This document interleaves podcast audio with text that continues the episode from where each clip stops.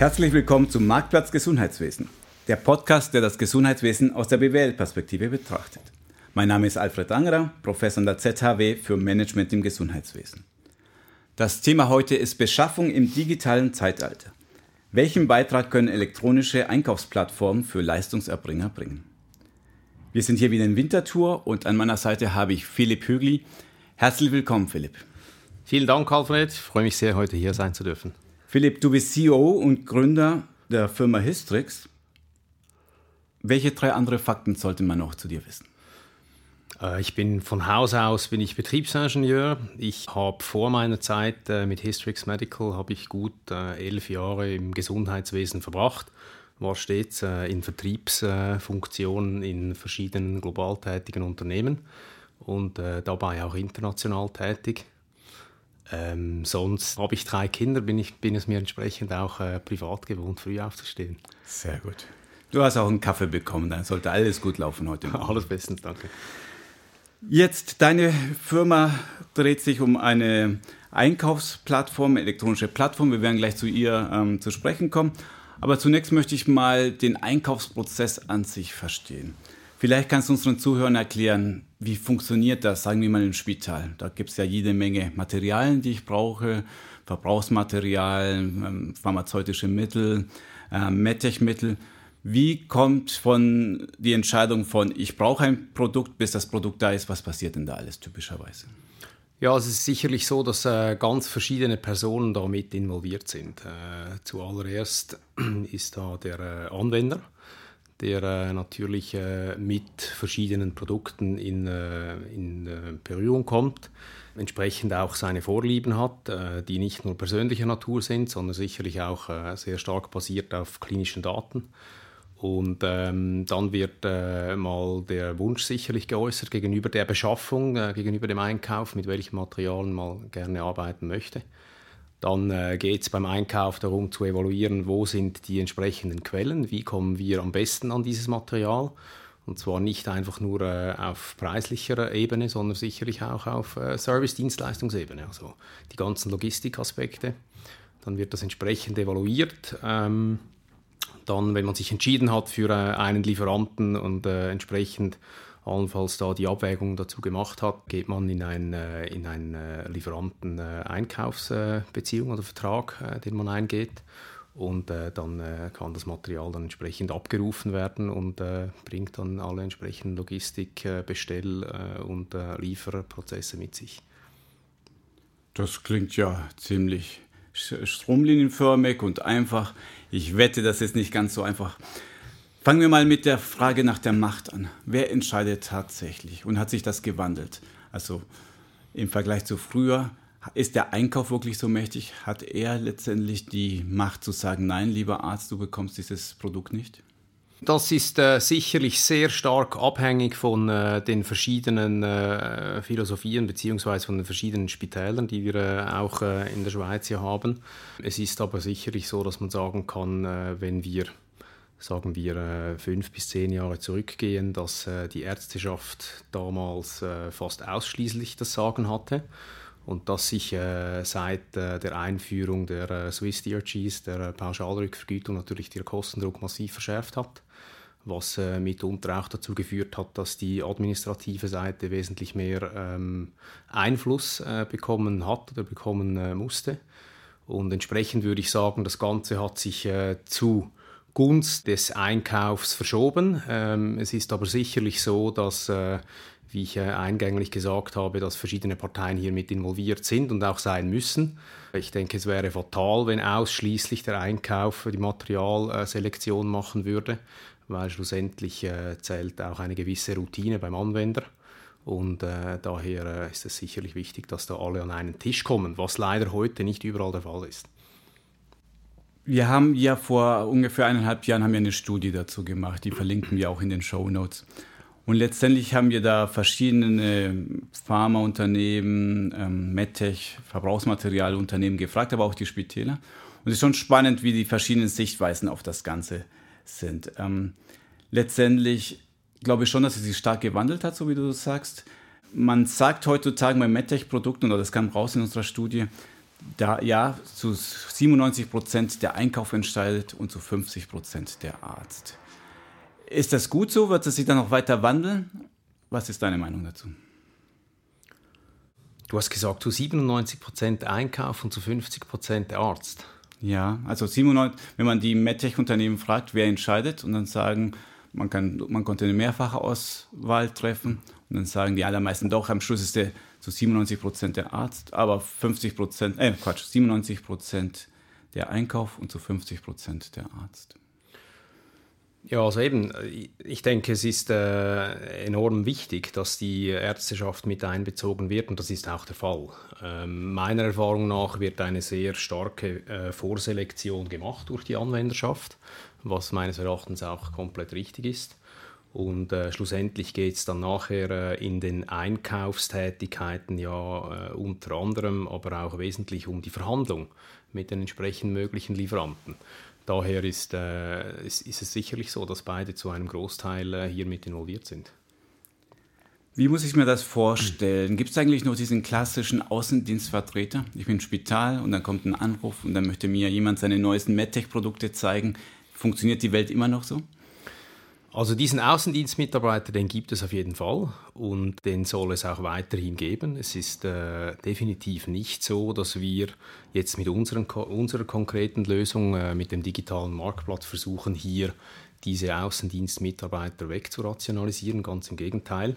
Ich kann dir aber vielleicht an dieser Stelle eine kleine Anekdote erzählen äh, aus meiner Zeit in der Industrie welche für mich auch einen gewissen Wake-up-Call darstellte und äh, sehr stark meine dann äh, im Nachgang ähm, äh, die, die Zeit in der Industrie geprägt hatte. Und zwar im Außendienst ist es oftmals so, und ich gehe, gehe davon aus, dass das industrieunabhängig ist, dass äh, Außendienstmitarbeiter sich teilweise auch ein bisschen schmücken mit, äh, wen kennen sie alles äh, im Feld, wie sind die Connections und das Netzwerk und so weiter.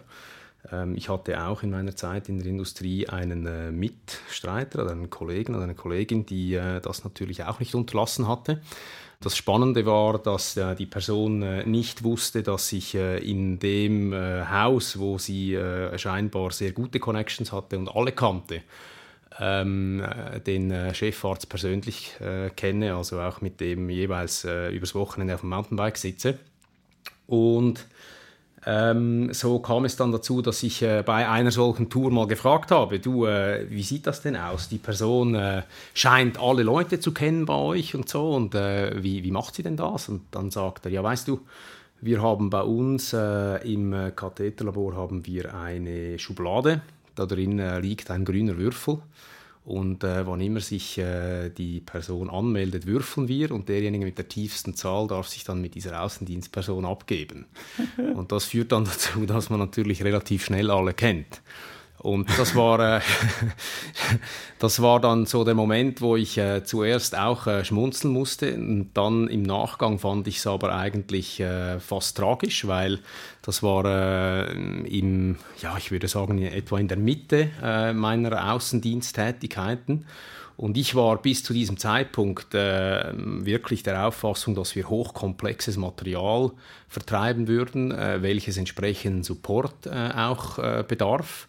Und ich musste äh, wirklich äh, feststellen, dass, äh, dass äh, es eben wirklich äh, nicht erklärungsbedürftige Produkte gibt, auch in Segmenten, wo man äh, eigentlich aus Industriesicht der Auffassung ist oder war, ähm, dass man da mit Support einen Mehrwert leisten kann.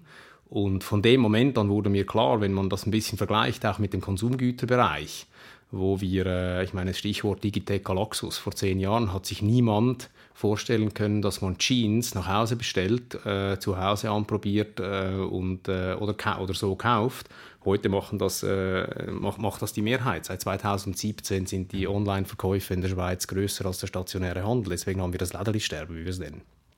Und wenn ich dann diese Parallelen betrachtet habe und eben im Zusammenhang mit dieser Anekdote war mir irgendwo durch klar, es gibt offensichtlich Artikel, auch in einem vermeintlich sehr hochkomplexen Bereich, also namentlich im Gesundheitswesen, die eben nicht erklärungsbedürftig sind oder die mal komplex waren, sich aber mittlerweile etabliert haben, sprich die Anwender haben eine gewisse Routine und sind keineswegs mehr angewiesen auf irgendwelche Supportdienstleistungen. Eher im Gegenteil, man fällt als Außendienstmitarbeiter diesen Personen in, täglich, in den täglichen Abläufen äh, eher zur Last. Und äh, das war, da war es für mich klar, da müssen, müssen, wir, müssen wir handeln, äh, auch im Sinne der Lieferanten, um eben äh, hier die ganze Vertriebskostenstruktur idealerweise optimieren zu können. Super Geschichte. Welche Art von Produkten war es, wo du dachtest, oh, da muss ich stundenlang drüber referieren, aber eigentlich ist es eine Commodity am Schluss? Also ich war äh, ganz konkret, war ich äh, damals zu diesem Zeitpunkt tätig im äh, rhythmologischen Bereich. Das heißt, äh, ähm, dabei geht es um, um den Herzrhythmus, sprich äh, Herzschrittmacher, Defibrillatoren die äh, zum Implantieren sind. Also nicht die Defibrillatoren, die wir alle kennen, die am Bahnhof hängen, sondern es gibt eben auch äh, implantierbare äh, Geräte oder Ausführungen davon, die wesentlich kleiner sind.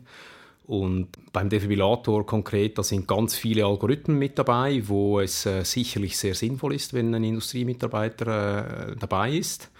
Beim Herzschrittmacher ist das etwas weniger sind, sind auch noch einige, aber es ist äh, wesentlich weniger. Interessant ist auch, wenn man sich so ein bisschen global äh, die Situation anschaut. Äh, es gab eine Erhebung äh, in den, äh, äh, darüber, wie viele der implantierbaren Schrittmacher sind Out-of-the-Box-Programming, wenn sie am Ende der, des, des, Lebens sind. Und das sind über 70 Prozent. Sprich, äh, der Service oder der, die Supportdienstleistung, um eben solche Geräte quasi zu optimieren, wird lediglich zu 30 Prozent äh, beansprucht. Und ähm, ich war damals äh, unter anderem eben für Schrittmacher zuständig. Ich dachte, das sei äh, super hochkomplex.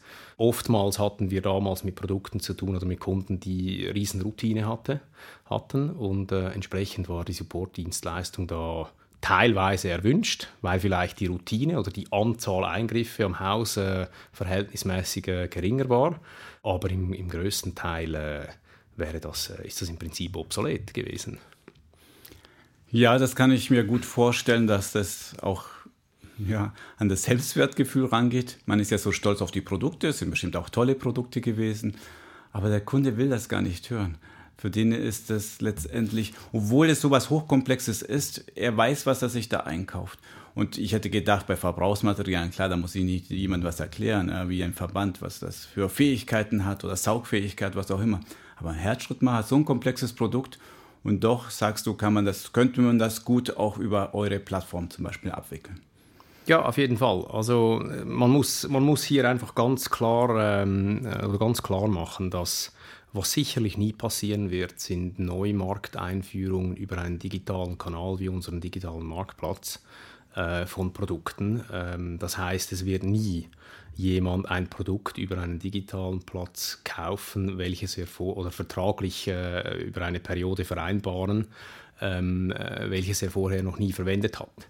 Das ist auch überhaupt nicht unser Approach. Ich meine, wir sagen äh, ganz bewusst, wir haben Verbrauchsgüter. Äh, Verbrauchsgüter ist ein sehr, sehr dehnbarer Begriff, wie wir das auch feststellen in der Korrespondenz mit den Lieferanten. Wie gesagt, vom Wattebausch äh, bis hin äh, zum Herzschrittmacher, Osteosynthese, Schrauben, Nägel etc welches äh, oftmals ähm, eigentlich Produkte sind, die man als sehr komplex abstempeln würde und ähm, wo man davon ausgehen würde, dass es dazu Support braucht sind aber schlussendlich ursprünglich komplexe Produkte, die eben etabliert sind, wo es eine Routine gibt, die sich bewährt haben. Und schlussendlich geht es äh, vom Einkauf, äh, von Einkaufsseiten dann darum zu evaluieren, ist ein Lieferant äh, logistisch in der Lage, zum, richtig, zum richtigen Zeitpunkt zu liefern, stimmen die Konditionen, was ja auch aus eurer Studie hervorgeht. Der äh, größte, der wichtigste Punkt, äh, wie man äh, Lieferanten bewertet hat, waren die Konditionen.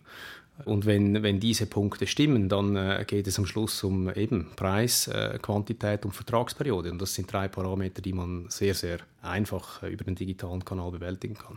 Das stimmt, das ist sehr ernüchternde. Immer wieder am Schluss, warum entscheidet man sich für A und nicht für B? Der wichtigste Faktor ist und bleibt der Preis. Das ist auch aus unserer Studie klar rausgekommen. Wenn man über den Preis redet, da wird ja verhandelt und dann ist es spannend, in dieser Verkäufer-Käufer-Sicht sich zu überlegen, wer hat denn die Macht?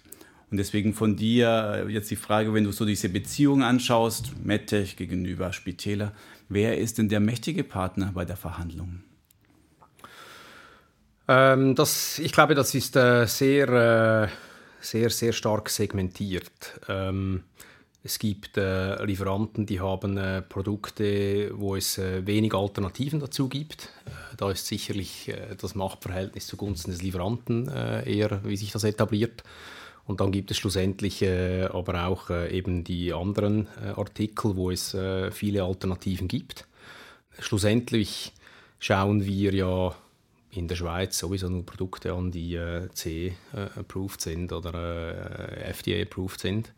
Und daran halten wir uns natürlich auch sehr stark äh, auf unserem Marktplatz. Also was wir äh, nicht äh, sein wollen, ist irgendwie äh, Ottos Warenposten fürs Gesundheitswesen. Äh, nicht um Otto, Ottos Warenposten schlecht zu sprechen, ich bin da auch Kunde. Aber ähm, bei uns findet man ausschließlich äh, Originalware und das ist ultra wichtig. Wir werden uns ja gleich über deine Digitalisierungslösung unterhalten. Mir ist immer wichtig, das Why zu verstehen, das Warum. Und ein klassischer Ansatz ist hinzugehen, zu sagen, welches Problem hast du denn erkannt in der heutigen Einkaufssituation?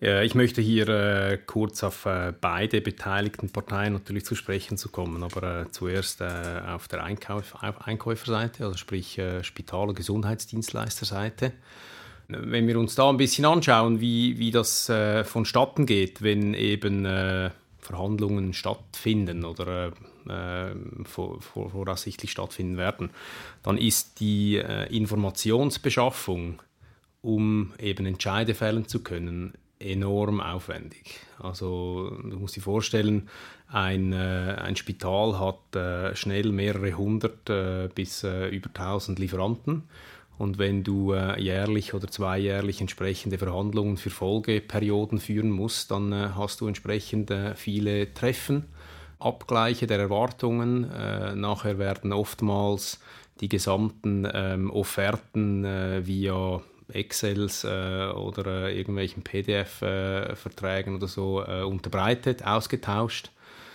ich selber, als ich noch in der Industrie tätig war, hatte ich mitunter fünf Leute, die waren wahrscheinlich etwa drei Monate im Jahr einfach nur mit Befüllen von äh, Offerten, Abfragetools äh, beschäftigt. Und ähm, diese Intransparenz auf Seite der, äh, der Einkäuferschaft, sprich man hat nicht die Möglichkeit, auf einen Blick vergleichen zu können, die äh, nicht instantan verfügbare Informationsmöglichkeit, das ist sicherlich ein, ein Riesenproblem. Und äh, das ist etwas, was man natürlich mit den heutigen Technologien sehr einfach adressieren kann. Das auf der äh, Spitalseite, um jetzt nicht noch über Preise und so zu sprechen. Auf der äh, Lieferantenseite ist es so, dass man natürlich äh, seit der Einführung der äh, DRGs 2012 äh, massive Preiseinbußen ähm, quasi verkraften musste. Also man spricht da je nach äh, Segment von äh, über 50 Prozent äh, bis heute, teilweise sogar auch mehr. Und entsprechend ist es auf Lieferantenseite ein Bedürfnis, die Vertriebskostenstrukturen anpassen zu müssen. Es gibt auch eine Studie, die äh, sehr schön aufzeigt, ähm, die ist aus 2012 äh, von der Boston Consulting Group, die heißt der Milkman Study, sehr spannende Lektüre die aufzeigt, wenn man äh, die Medizinaltechnikbranche global vergleicht mit äh, nicht minder komplexen Industrien oder hoch High-End-Industrien, dass die Vertriebskosten im Gesundheitswesen rund Faktor 3 größer sind als dies eben in Industriezweigen ist, wo die, das Material, das verkauft wird, nicht minder erklärungsbedürftig ist. Und da stellt sich schon die Frage, wie effizient äh, ist das im, im Gesundheitswesen gehandhabt, vor allem wenn man sich dann auch vor Augen führt, dass die Umsätze dieser beiden Branchen sich lediglich mit Faktor 1,5 differenzieren. Also wo hier zu erwarten wäre, dass dann auch äh, auf dem Gesundheitswesen Faktor 3 drin wäre, ist es aber eben nicht. Und wenn man sich dann vor Augen führt, was jetzt passiert ist in, äh, hinsichtlich Preiserosion in den vergangenen Jahren, die durchschnittlich ca. 8% war, und das geht äh, voraussichtlich ungefähr so weiter, währenddem der Markt lediglich 4% pro Jahr wächst, aus demografischen Gründen, ähm, wird es natürlich schwierig. Der Kuchen wird nicht wesentlich größer. Und, äh, aber der Preisdruck nimmt massiv zu, sprich, äh, wie kann ich die gleiche Profitabilität aufrechterhalten ähm, äh, mit meinen Vertriebskosten. Und da muss ich die Strukturen wesentlich verbessern. Und ein möglicher Weg ist natürlich die Digitalisierung. Wie gesagt, die Technologie ist da, wir kennen das alle aus dem Konsumgüterbereich, man muss es sich lediglich zu Nutzen machen. Also zusammenfassen letztendlich aus Lieferantensicht, harter Wettbewerb, 8% jedes Jahr gehen meine Preise runter? Ja, war jetzt in der Vergangenheit so. Gut, Im Schnitt. Und, und im, im, Schnitt natürlich. Es gibt ja, ja immer, immer große Abweichungen, ja. je nach Kategorie bestimmt. Ich habe eine wahrscheinlich zu teure Vertriebsstruktur, also ich stehe mächtig unter Druck, ich muss was tun. Und auf, aus Einkäufersicht kann man sich ja das gut vorstellen, warum man da digitalisieren will. Ein harter Prozess. Aus unserer Studie wissen wir, so ähm, über die Hälfte der Spitäler schaut sich mindestens einmal pro Jahr, zweimal pro Jahr an, welche Produkte, welche Dienstleister. Da wird eine ganz große Maschinerie angestoßen, intransparenter Markt, langsam. Also warum nicht digitalisieren? Ja, und jetzt kommt ihr ins Spiel. Wie digitalisiert ihr denn mit eurer Lösung? Was ist so euer Beitrag zu dem Ganzen? Die Firma Histrix Medical hat sich eigentlich der Schnittstelle zwischen Beschaffung und Vertrieb angenommen. Das heißt, die Prozesse, die da stattfinden, im Wesentlichen eben Preisabfragen, äh, Informationen zu entsprechenden Produkten, sämtliche Informationen, die schlussendlich äh, relevant sind, um gemeinsam mit den Anwendern an einem Tisch sitzen zu können und sich die Landschaft der äh, Anbieter äh, anschauen zu können, stellen wir zur Verfügung. Unsere Vision ist es, die Drehscheibe für Marktinformation und Gesundheit zu sein. Und das erste Produkt, was wir gebracht haben hierzu, ist der digitale Marktplatz. Warum der digitale Marktplatz? Weil es sich dabei eben um Produkte, um Preise handelt, alles äh, Begriffe und ähm, äh, Sachen, die äh, sämtlichen involvierten Personen geläufig sind. Es ist aber natürlich durchaus denkbar, dass man da wesentliche ähm, Service-Dienstleistungen dazu bringen kann, wie die ganzen Ratings, äh, wie auch interne Approval-Matrizen, wo eben auch die Anwenderschaft Vorselektionen machen kann und so weiter. Das ist sicherlich etwas, was wir äh, da auf dieser Seite bringen. Und ähm, ja, auf der Lieferantenseite, wie gesagt, äh, die, der, der Kostendruck ist enorm hoch der Wille, neue Wege zu gehen, um eben diese Vertriebskostenstrukturen anpassen zu können und vor allem die Customer Centricity vorwärts zu treiben, um quasi möglichst omnipräsent sämtliche Informationen zu jeder Zeit zur Verfügung machen zu können. Das ist etwas, was wir sehr stark unterstützen können. Kann ich mir das vorstellen, wie ich auch normalerweise im Internet einkaufe? Ich gehe zu einem Amazon, Galaxus, wie auch immer und ich habe da Produktlisten, Kategorien, ich klicke mich da durch und ich sehe Bewertungen und tue das in meinen Einkaufskorb. Also wie muss ich mir das vorstellen? Wie schaut denn der Prozess aus für einen Einkäufer, wenn er euer Produkt nutzt? Was, also grundsätzlich ist es äh, ziemlich analog. Das ist richtig. Ähm, es gibt aber äh, ganz äh, konkrete Finessen, die es natürlich zu berücksichtigen gibt. Also primär ist es nicht einfach ein offener Marktplatz, wo sich äh, jeder einfach einloggen kann und dann irgendwie entscheiden kann, ich bin Einkäufer oder, Ver oder Verkäufer, weil das wäre fatal. Wir hätten die gesamten Geschäftsgeheimnisse, Preisstrategien wären, äh, wären transparent und das ist eben nicht der Fall. Sprich, wir arbeiten mit äh, virtuell isolierten Räumen sodass eben sämtlichen oder einem Lieferanten A zu keinem Zeitpunkt die Konditionen äh, eines Lieferanten B auf Wettbewerbsprodukten offengelegt äh, sind und genau gleich auch auf der Klinikseite, was oftmals auch ein großes Bedürfnis ist, eben dass eine Klinik A nicht sehen kann, zu welchen Konditionen eine Klinik B etwas beschafft. Also die Klinik würde schon gern sehen, aber ihr sagt, nein, das lassen wir nicht zu. Wir lassen das nicht zu, auf äh, ganz, äh, also ganz konkret äh, Einsicht zu haben auf, äh, auf Preise. Was wir aber natürlich sämtlichen ähm, Nutzern zur Verfügung stellen, sind die anonymisierten äh, Durchschnittspreise. Das heißt effektive Marktdaten und zwar real-time. Heute ist es noch nicht real-time, man muss es etwas relativieren. Wir sammeln natürlich Datenpunkte, aber äh, das ist, äh, wird äh, zukünftig der Fall sein, dass sämtliche Akteure genau sehen, was waren die Handelsvolumina pro Zeiteinheit, was waren die Durchschnittspreise pro Zeiteinheit. Dies erlaubt der abnehmenden Partei evaluieren zu können, wo stehe ich mit meinen Einkäufen, bin ich über oder unter dem Marktdurchschnitt. Dies erlaubt der Lieferantenseite zu sehen, bin ich, äh, nehme ich am Marktwachstum teil oder äh, im dümmsten Fall der, äh, das Marktvolumen nimmt äh, zu und äh, ich, äh, meine Umsätze gehen zurück, weil ich quasi mit dem Preis 30 Prozent über Marktniveau liege und somit quasi offline bin, obwohl ich eigentlich online bin. Das ist jetzt super spannend. Sehe ich denn wirklich pro Produkt oder ist es hochaggregiert, ich bezahle 30 Prozent mehr als mein Durchschnitts, der Durchschnittseinkäufer da draußen? Nein, pro Produkt. Also wir tun ähm, im Prinzip jeder, der über den Marktplatz etwas macht, kriegt für diese äh, Produktkategorien, in denen er aktiv ist, die Daten. Also man sieht nicht automatisch alles, das lebt vom einen Beitrag leisten und etwas dafür bekommen. Und äh, so ist das dann auf Produktebene abbildbar zukünftig. Hast du schon mal mitgekriegt, dass man daraufhin reagiert hat, dass ein Einkäufer gesagt hat, ey, lieber Lieferant, guck mal, ich bin immer 10% über meine Durchschnittskollegen, gib mir einen Sonderpreis. Passiert tatsächlich etwas mit dieser Information? Ja, also unsere Erfahrung ist es schon, dass ähm, auch verschiedene Lieferanten bei uns äh, oder mit uns Kontakt aufnehmen, äh, mit äh, eigentlich im Wesentlichen immer den gleichen zwei Bedürfnissen. Sie wollen verstehen, was wir hier eigentlich tun. Und das Zweite ist, dass sie kontaktiert worden sind von äh, abnehmenden Parteien, sprich von Einkäufern, die äh, sie natürlich mit Preisen äh, konfrontieren, äh, die sich äh, wesentlich von dem unterscheiden, was sie heute ähm, im Schweizer Markt äh, praktizieren. Der Marktplatz ist auch offen für ausländische Anbieter oder ist es nur für Schweizer Anbieter? Also für uns ist es wichtig, dass wir Partner haben, die einen, einen Schweizer Sitz haben die auch ein Schweizer Lager haben. Und daher haben wir bislang äh, mit unserem Fokus auf die Schweiz ausschließlich Schweizer Kliniken äh, und Lieferanten, die dies erfüllen. Weil ein heißes Thema im Bereich Einkauf ist ja immer das Thema Parallelimport. Mhm. Also für mich als Einkäufer, ich würde wahrscheinlich spitze Ohren bekommen, wenn du sagst, ja, über meine Plattform kannst du auch Produkte aus dem Ausland beziehen. Die gleichen Produkte, nur natürlich zu den ausländischen Konditionen.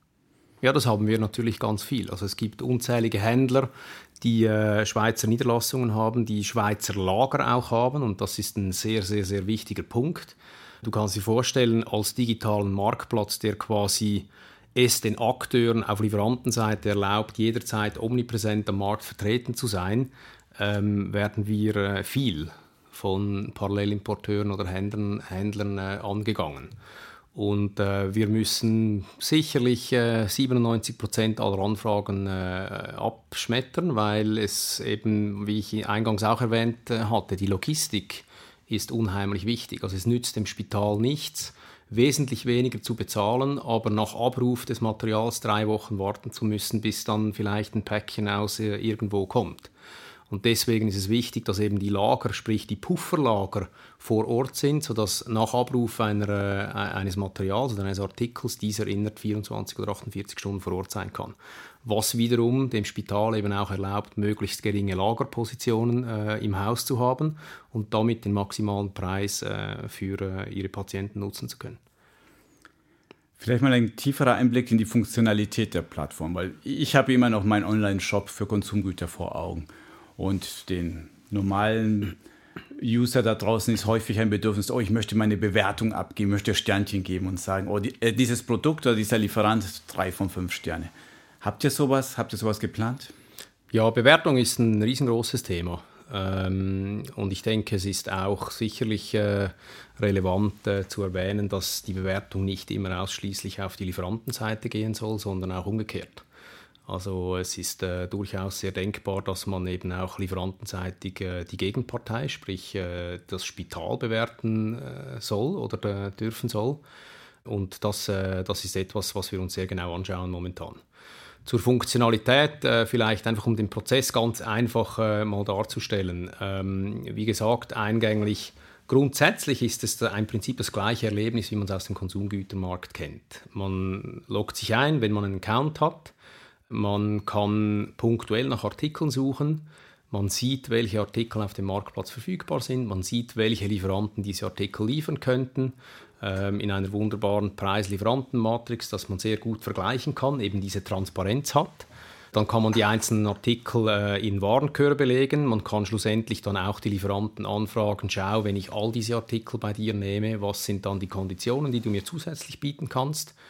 Das ist so die ganz einfache Systematik. Nun wissen wir aber alle auch, dass die Spitäler ja nicht äh, Artikel für Artikel äh, irgendwie auf dem Marktplatz suchen wollen, sondern ganze Warengruppenlisten hochladen äh, können wollen. Und das ist eben auch möglich und das unterscheidet sich wesentlich vom Konsumgüterbereich, wo du ein paar Jeans und einen Fernseher und äh, ein Pack Windeln kaufen willst. Hier willst du halt eben auf einen Schlag 100, 200, 300 Artikel beschaffen, die einer Warengruppe äh, angehören. Und das ist eben möglich, dass man gesamte Listen hochlädt, dass man äh, sieht, welche Artikel sind verfügbar. Diejenigen, die nicht verfügbar sind, äh, die werden automatisch einem Wunschlistenpool hinzugeführt, sodass dann konsolidiert äh, die Lieferanten angegangen werden und es wird mitgeteilt, schau, all diese Produkte wurden von so und so vielen Kliniken so und so viel Mal gesucht, willst du das nicht auf dem Marktplatz zur Verfügung stellen? Offensichtlich können sich die Abnehmer vorstellen, dieses Material digital zu beschaffen.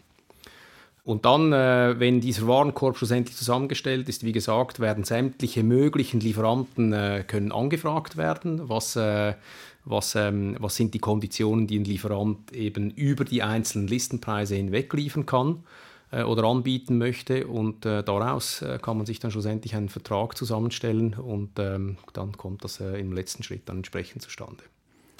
Also Stichwort Preis. Das heißt, es gibt es die zwei Möglichkeiten. Es gibt einen Fixpreis für einzelne Produkte, aber ich habe auch die Möglichkeit zu sagen, guck mal, ich suche folgende 100 Produkte, wer macht mir den besten Preis für das Gesamtpackage? Das ist äh, fast richtig so, weil du, wenn du sagst, wer macht mir den besten Preis, bedeutet das, dass man zeitlich warten muss, bis man diesen Preis hat. Und in erster Instanz ist das bei uns eben ein großer Unterschied gegenüber äh, anderen Marktplätzen, die man unzählige findet. Wenn du Gesundheitswesen Marktplatz googelst, findest du unzählige. Und wenn du da drauf gehst, dann hast du oftmals bei den Produkten Preis auf Anfrage. Also das Material ist ein Katalogkonsolidierer. Und der Unterschied bei uns ist eben, dass jeder Lieferant, der schlussendlich ersichtlich sein will, eben diese Visibilität, äh, das Eintrittticket ist äh, eine Preisstruktur zu hinterlegen auf Artikelebene. Das heißt, und das unterscheidet sich auch sehr stark vom Konsumgüterbereich, wenn du auf äh, Amazon einen Artikel eingibst oder einen in den Warenkorb legst, kriegst du den Preis einmal verrechnet. Wenn du zehn rein tust, kriegst du den zehnmal verrechnet. Und bei uns ist es so, dass die Lieferanten eben diese Rabattstrukturen hinterlegen können. Das heißt, sie können sagen, für diesen Artikel ist der Preis für 1 bis 100 Units X, für 101 bis 1000 Y und so weiter.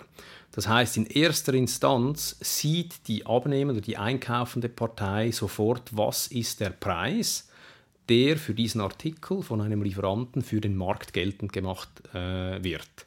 Und wenn dann diese Artikel in einen Warenkorb gelegt werden, dann ist es natürlich spannend, die Lieferanten, die eine, einen großen Anteil diesen War dieses Warenkorbes eigentlich liefern könnten, anzufragen, wenn ich alles bei dir beziehe, was machst du dann damit? Was ist es dir quasi wert? Und da sehen wir äh, enorm, enorm großes Potenzial wenn man sich die großen Amazon und Co. anschaut, die haben da ihre Marktplätze, aber ich glaube, die machen auch sehr viel Data Mining im Hintergrund. Die schauen sich ganz genau an, wer hat was, wann bestellt, welche Transaktion wurde geschlossen, welche, auf welche wurde dann doch verzichtet. Habt ihr da auch die Möglichkeit, in die Daten hineinzusehen und dort Schlüsse zu ziehen, wie diese Geschäfte ablaufen? Ja, also ich meine, wir sehen äh, natürlich, wer sich einloggt, äh, wer äh, einen Warenkorb zusammenstellt, äh, wer äh, schlussendlich eine solche Angebotsrunde macht und wer schlussendlich einen Vertrag äh, abschließt. Dass wir da jetzt zeitlich irgendwie komplett bis ins Detail alles sehen, das, das ist nicht der Fall. Ähm, ob wir das zu, zukünftig dann uns zu Nutzen machen wollen, das, der Entscheid steht noch aus. Kommen wir mal zu der Geschäftslogik, nämlich du hast diesen Startup nicht gestartet, nicht nur gestartet aus Idealismus, sondern du willst ja damit auch Geld verdienen. Was ist denn die Geschäftslogik hinter eurer Plattform? Wie verdient ihr Geld? Angelehnt an unsere Hypothese, ähm, dass wir eigentlich das, was wir im Konsumgüterbereich alle kennen, nämlich die Charakteristiken Geschwindigkeit, Transparenz und Komfort, wollen wir genau das Gleiche auch im Geschäftskundenbereich und hier im Gesundheitswesen äh, bringen. Und ähm, daher haben wir auch die, das Geschäftsmodell eigentlich sehr stark am Konsumgüterbereich angelehnt, nämlich äh, so wie wir das auch kennen von verschiedenen Konsumgüterbereich Marktplätzen. Die beschaffende Partei zahlt zum heutigen Zeitpunkt nichts. Der äh, Anbietende äh, zahlt eine Transaktionsgebühr, die immer gleich viel ist, prozentual vom Nettovertragswert. und äh, das sind 3%, das kann ich auch sagen, das ist auch publik. Ähm, und äh, damit äh, sind, verdienen wir unser Geld. Das klassische Problem bei dieser Plattformlogik ist normalerweise, wenn ich zwei Parteien zueinander geführt habe, dann könnten die vielleicht auf die Idee kommen, zukünftig selbst Geschäfte zu machen und euch umzugehen. Habt ihr das Problem auch? Ja, auf jeden Fall. Also das ist äh, etwas, was äh, nur sehr schwer ähm, zu äh, verhindern ist natürlich. Es menschelt überall, sagt man auf Schweizerdeutsch, und äh, jeder will natürlich optimieren. Ähm, wir haben aber auch die Erfahrung gemacht, dass diejenigen Leute, die äh, Gebrauch gemacht haben vom Marktplatz, äh, auf der Anwenderseite sehen, äh, im Einkauf, ich habe sämtliche Informationen sofort instantan verfügbar. Sprich, ich kann mich mit dem, mit dem Anwender an den Tisch setzen und effektiv Quellenevaluation machen. Äh, und das ist, es mir, das ist mir sehr viel wert. Ähm, auf der Lieferantenseite, ähm, wie gesagt, ich meine, wenn man 3% zahlt im Falle eines Verkaufs und nur dann, also es gibt keine Gebühren, um das Material auf dem Marktplatz hochzuladen, dann ist es natürlich ultra spannend im Vergleich zu den hohen Fixkosten, äh, die man hat, äh, wenn man Außendienstpersonal hat, das in Produktkategorien tätig ist, wo keine Wertschöpfung stattfindet. Und äh, daher haben wir die Erfahrung gemacht, dass wir eigentlich äh, gut fahren, indem wir keine irgendwelche Superklauseln in unsere Verträge einbauen und irgendwelche Knebelverträge versuchen zu etablieren, sondern dass wir eben mit intrinsisch motivierten Parteien zusammenarbeiten, die die Digitalisierung im gleichen Maßen kommen sehen, wie wir das tun.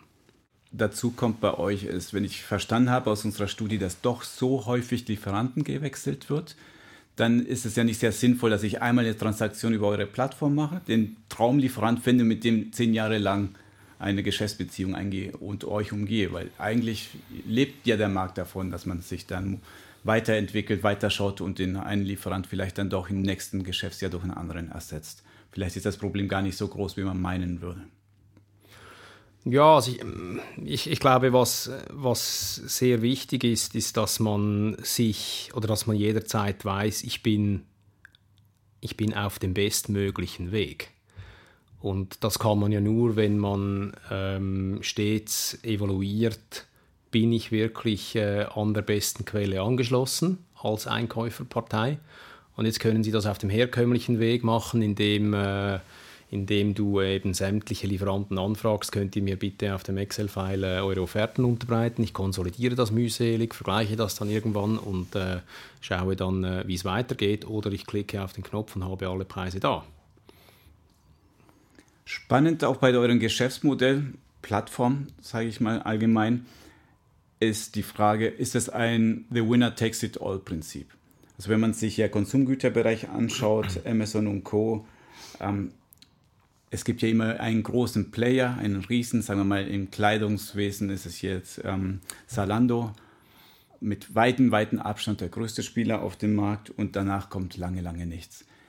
Siehst du das Gleiche bei euch? Ist es auch, es wird sich genau eine Plattform durchsetzen auf dem Markt? Ich glaube, das Wichtige, um zu realisieren, ist hier, dass äh, man anders als bei physischen Produkten bei Marktplätzen ja keine Patente machen kann. Also das heißt, äh, die Zeit, die äh, ist wichtig, sprich die Geschwindigkeit, wie man ein Netzwerk zustande bekommt. Und äh, daher ist es eine, eine, eine wirkliche Frage der Zeit, sprich, wer hat am schnellsten das größte Netzwerk beisammen, weil nur mit dem Netzwerk, sprich mit der Anzahl Lieferanten und den entsprechenden umfangreichen Portfolien, ist der Wert für die abnehmende Partei geschaffen.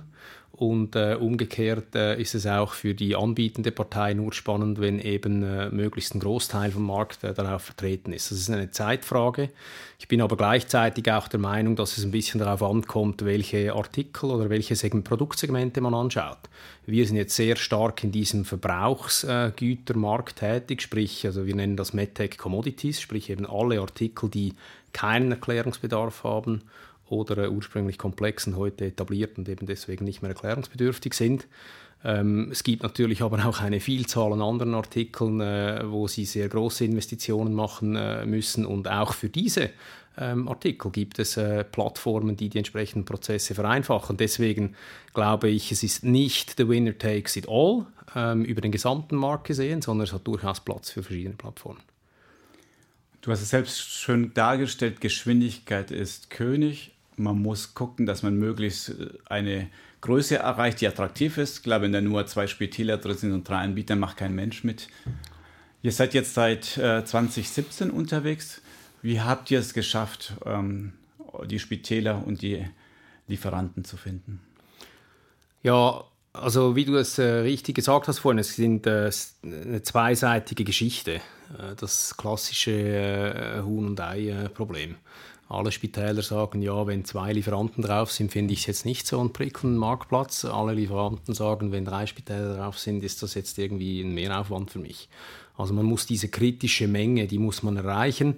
Äh, wir haben jetzt heute 79 äh, Spitäler angeschlossen und 69 äh, Lieferanten, die schlussendlich für knapp 700 verschiedene Marken zuständig sind und etwas über 100.000 Artikel ja, insofern äh, sind wir eigentlich an einem, an einem, in einem Ort, wo wir jetzt schon mer oder jetzt merken, dass eben auch auf der Lieferantenseite die Leute auf uns zukommen und sagen, hey, wir haben gehört, können wir uns das mal genauer anschauen, genau gleich wie das auch äh, auf Spitalseite jetzt äh, beginnt äh, loszulegen.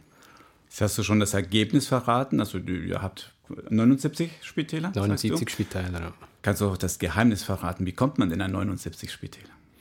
Ja gut, hier spielt sicherlich auch ein bisschen meine, äh, meine Vergangenheit mit rein. Durch das, dass ich ja elf Jahre im Gesundheitswesen tätig war, ähm, hatte ich äh, sehr äh, oder ja, eigentlich gute Beziehungen zu äh, den entsprechenden Parteien, ähm, beziehungsweise es war relativ schnell klar, mit wem können wir wo in Kontakt treten, um an, allenfalls hier unsere Lösung vorstellen zu dürfen. Und äh, das hat sicherlich geholfen. Schlussendlich ist es aber äh, ist es, äh, ist es äh, abhängig von der Lösung. Also ich meine, nur die Beziehungen bringen nichts, wenn die Lösung Schrott ist. Und äh, entsprechend haben wir da äh, Glück gehabt oder beziehungsweise die Weichen wohl richtig gestellt, dass wir die Usability sehr stark adressiert hatten, was im ersten Marktplatz, in der ersten Marktplatzversion noch nicht der Fall war. Äh, wir, hatten, äh, wir sind mit dem MVP, mit dem Minimum Viable Product, äh, Ende 2018 live gegangen und ähm, haben dann über, über den Sommer einen Usability-Test gemacht mit der Hochschule Rapperswil zusammen mit ein paar Masterstudenten. Das war auch sehr spannend und haben sehr viele Erkenntnisse da gewonnen, die wir dann einfließen lassen haben in Version 2.0. Und ähm, das hat wirklich gezeigt, wie relevant die Usability ist. Und äh, das hat einen sehr großen Beitrag dazu geleistet, eben, dass man ähm, ja, relativ gut und schnell aufzeigen kann, was ist der Benefit eines digitalen Kanals und äh, wie kann man sich sehr schnell und äh, einfach zurechtfinden im Dschungel der verschiedenen Informationen, die schlussendlich relevant sind für diese Entscheidungen. Bleiben wir doch mal kurz beim Thema Usability. Letztendlich, also ob man eure Plattform nutzt, und später vielleicht sehr viel Geld spart oder schneller wird, indem man als Einkäufer dort besser, einfacher zu seinen Produkten kommt. Das hängt auch zum stark, stark davon ab, ob ich überhaupt mit der Plattform an sich klarkomme, mit, mit wie logge ich mich ein, wie finde ich jemand. Also spielt das wirklich eine Rolle, weil ich stelle mir vor, das sind doch Einkäufer, das ist ihr Job, das ist jetzt nicht ein Arzt, der das nebenher macht, sondern der müsste doch mehr bereit sein zu leiden, um dafür die Preise nach unten zu drücken zum Beispiel. Ja, es ist schon so, dass äh, die, äh, die Einkäuferschaft natürlich äh, bereit ist, äh, neue Wege zu gehen. Aber du musst dir vorstellen, wenn du mit einem neuen zusätzlichen Tool kommst, und ich sage bewusst zusätzlich, ich meine, der Markt hat jetzt nicht gewartet. Also du musst überzeugen mit entsprechenden Benefits und wenn dann die Usability beim ersten Einloggen nicht da ist, was eben die Erwartungshaltung ist, laut dem, was man kennt aus eben Konsumgüterbereich, dann gibst du vielleicht ein zweites Mal eine Chance und dann war es das dann ziemlich bald mal. Und deswegen ist die Usability von eminenter Wichtigkeit. Also das muss, äh, das muss flutschen von Beginn weg. Und äh, das sind wir der Meinung, dass wir das mit der Version 2 jetzt erreicht haben. Verstanden, die Usability ist wichtig. Wie wichtig ist überhaupt Technologie an sich? Ist da ausgeklügelte Mechanismen dahinter? Oder sagst du, die Technik, das ist die Basis, Enabler, aber ist nicht eigentlich ein Schlüssel für den Erfolg eurer Plattform? Äh, es ist ein Mix. Also ich meine, Technologie, äh, das ist äh, nichts, was wir haben jetzt nichts erfunden. Wir fügen mehr oder weniger Bekanntes zusammen, etwas in abgeänderter Form, sodass es eben Sinn macht für den Gesundheitsmarkt. Ähm, das heißt, diese, die Prozessführung auf dem Marktplatz, die ist sicherlich relevant. Philipp, jetzt werde ich dir eine Frage stellen, die man sich im Gesundheitswesen immer wieder stellt, nämlich warum erst jetzt? Wir sehen ja schon seit 20, 25 Jahren irgendwelche elektronischen Plattformen im Konsumgüterbereich. Wieso kommt erst jetzt ihr auf den Markt und sagt, wir müssen das jetzt auch für unsere Produkte im Gesundheitswesen anwenden? Ja, ich glaube, da spielen verschiedene Kräfte mit rein. Also ähm, du hast natürlich äh, durch eben die Einführung der Swiss DRGs äh, im 2012, wie gesagt, entsprechenden Preisdruck äh, auf das System, äh, welcher appliziert wird. Und das führt dazu, dass äh, neue Wege gesucht werden müssen, nicht nur um äh, effizienter einkaufen zu können, sprich die Prozesseffizienz steigern zu können, sondern aber auch eben auf äh, Produktebene, ähm, auf äh, Produktpreisebene besser einkaufen oder beschaffen zu können. Das ist das eine. Das zweite ist, wenn der Preisdruck natürlich so hoch ist, äh, kommen automatische neue Player dazu, äh, aus dem Ausland beispielsweise, eben Parallelimporteure. Und die Angebotsvielfalt wird wesentlich größer. Und äh, dadurch äh, haben wir eben auch äh, natürlich äh, ein dynamisches äh, Verhältnis von, äh, von verschiedenen Servicedienstleistungen, die es zu vergleichen gilt, wenn man seine Aufgabe richtig machen will. Und daher macht es durchaus Sinn, dass man jetzt heute ähm, mit der Gewohnheit, die wir alle als Akteure mitbringen aus dem privaten Leben, ähm, eigentlich eben auch im Gesundheitswesen mittels eines digitalen Marktplatzes entsprechend uns die Benefits zu Nutzen machen können. Zum Schluss unserer, unseres Podcasts würde ich gerne mal noch auf das Thema ihr als Startup noch kurz eingehen. Ihr seid jetzt drei Jahre unterwegs, ihr seid ja gut unterwegs. Und ich glaube, ein Charme eurer Lösung ist, ihr könnt wahrscheinlich Investoren einfach erklären, was machen wir. Ja, da gibt es ein Spital, möchte einkaufen. Äh, ein Prozess, der fünf bis sieben Monate dauert, wie bisher, ist eine Qual. Das vereinfachen wir. Verstanden.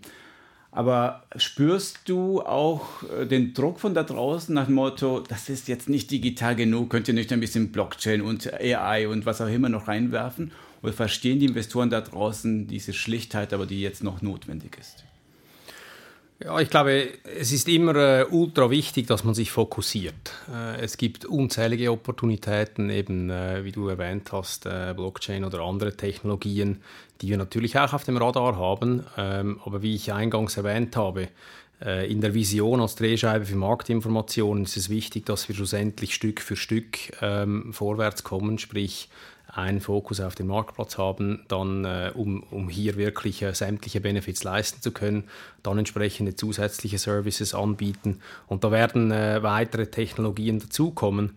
Ähm, aber es, äh, wenn du jetzt ansprichst äh, gegenüber oder in der Kommunikation gegenüber Investoren, da ist es äh, ultra wichtig, dass man ein einen Fokus hat äh, und alles tut, um dies zu verwirklichen. Wenn man realisiert, dass vielleicht der Fokus falsch war, dass man aber auch reagiert.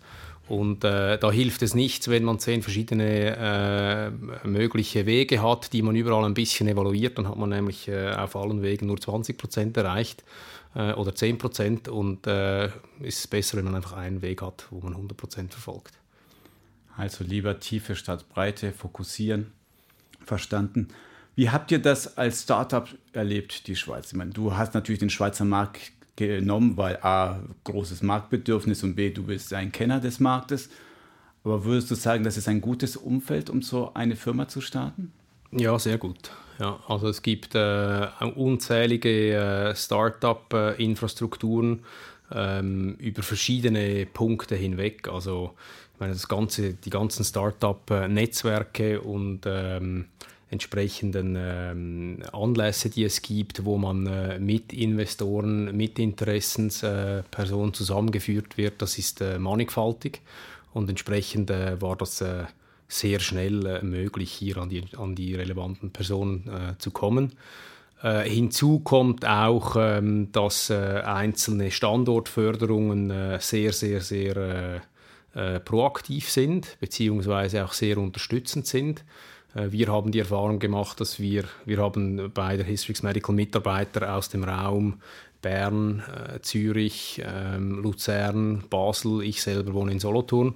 Und dann haben wir uns Gedanken gemacht, als wir äh, wegen Büroräumlichkeiten uns herumgeschaut haben, wo macht es Sinn. Und äh, geografisch der Mittelpunkt, der am besten äh, mit den öffentlichen Verkehrsmitteln erschlossen ist, ist Langenthal. Und äh, der Zufall äh, war dann auch so, dass der Kanton Bern, als wir mit denen Kontakt aufgenommen hatten, äh, wirklich im Vergleich zu sämtlichen Al anderen Alternativen, die wir geprüft haben, einfach äh, sich phänomenal verhalten hat. Standortförderung Bern war da sehr äh, super proaktiv und hat uns äh, in, in No Time unterstützt. die haben auch das kann man auch erwähnen, äh, schlussendlich uns äh, noch ein kleines äh, oder ja, einen, einen finanziellen Support ge gegeben als äh, Start äh, quasi. Äh, und das ist, ja, so ist phänomenal. Deswegen, um zurückzukommen auf deine Frage, wie erleben wir den Startup-Markt Schweiz? also ich glaube, es ist sehr, sehr gut. Das, ist, das freut mich wirklich. Ja, wir sollten sofort aufhören, damit wir mit so einem High Note hier enden, weil viele Startups fangen da an zu schimpfen, aber ihr scheint da sehr positiv unterwegs zu sein. Wunderbar. Aber ich kann leider nicht aufhören ohne eine alte Tradition des Podcasts, nämlich die steile These. Schenken uns doch mal eine steile These aus deinem Bereich, bitte. Ähm, ich finde, es ist wichtig, dass sämtliche Marktteilnehmer, und das ist unabhängig, ob du auf Anbieter- oder Abnehmerseite bist, ähm, verstehen, dass die Digitalisierung eben der äh, Enabler und nicht der Driver von neuen Geschäftsmodellen ist. Sprich, ich denke, es macht Sinn, wenn wir äh, alle gemeinsam das in die Hand nehmen, bevor wir äh, unter Umständen durch irgendwelche größere regulatorische Einschnitte dazu gezwungen werden. Philipp, ich danke dir für das Gespräch. Danke dir, Alfred. Das war unsere Folge vom Marktplatz Gesundheitswesen. Kommentare, Lob und Kritik bitte wie immer an info.gesundheitswesen.org. Vielen Dank fürs Zuhören und bis zum nächsten Mal.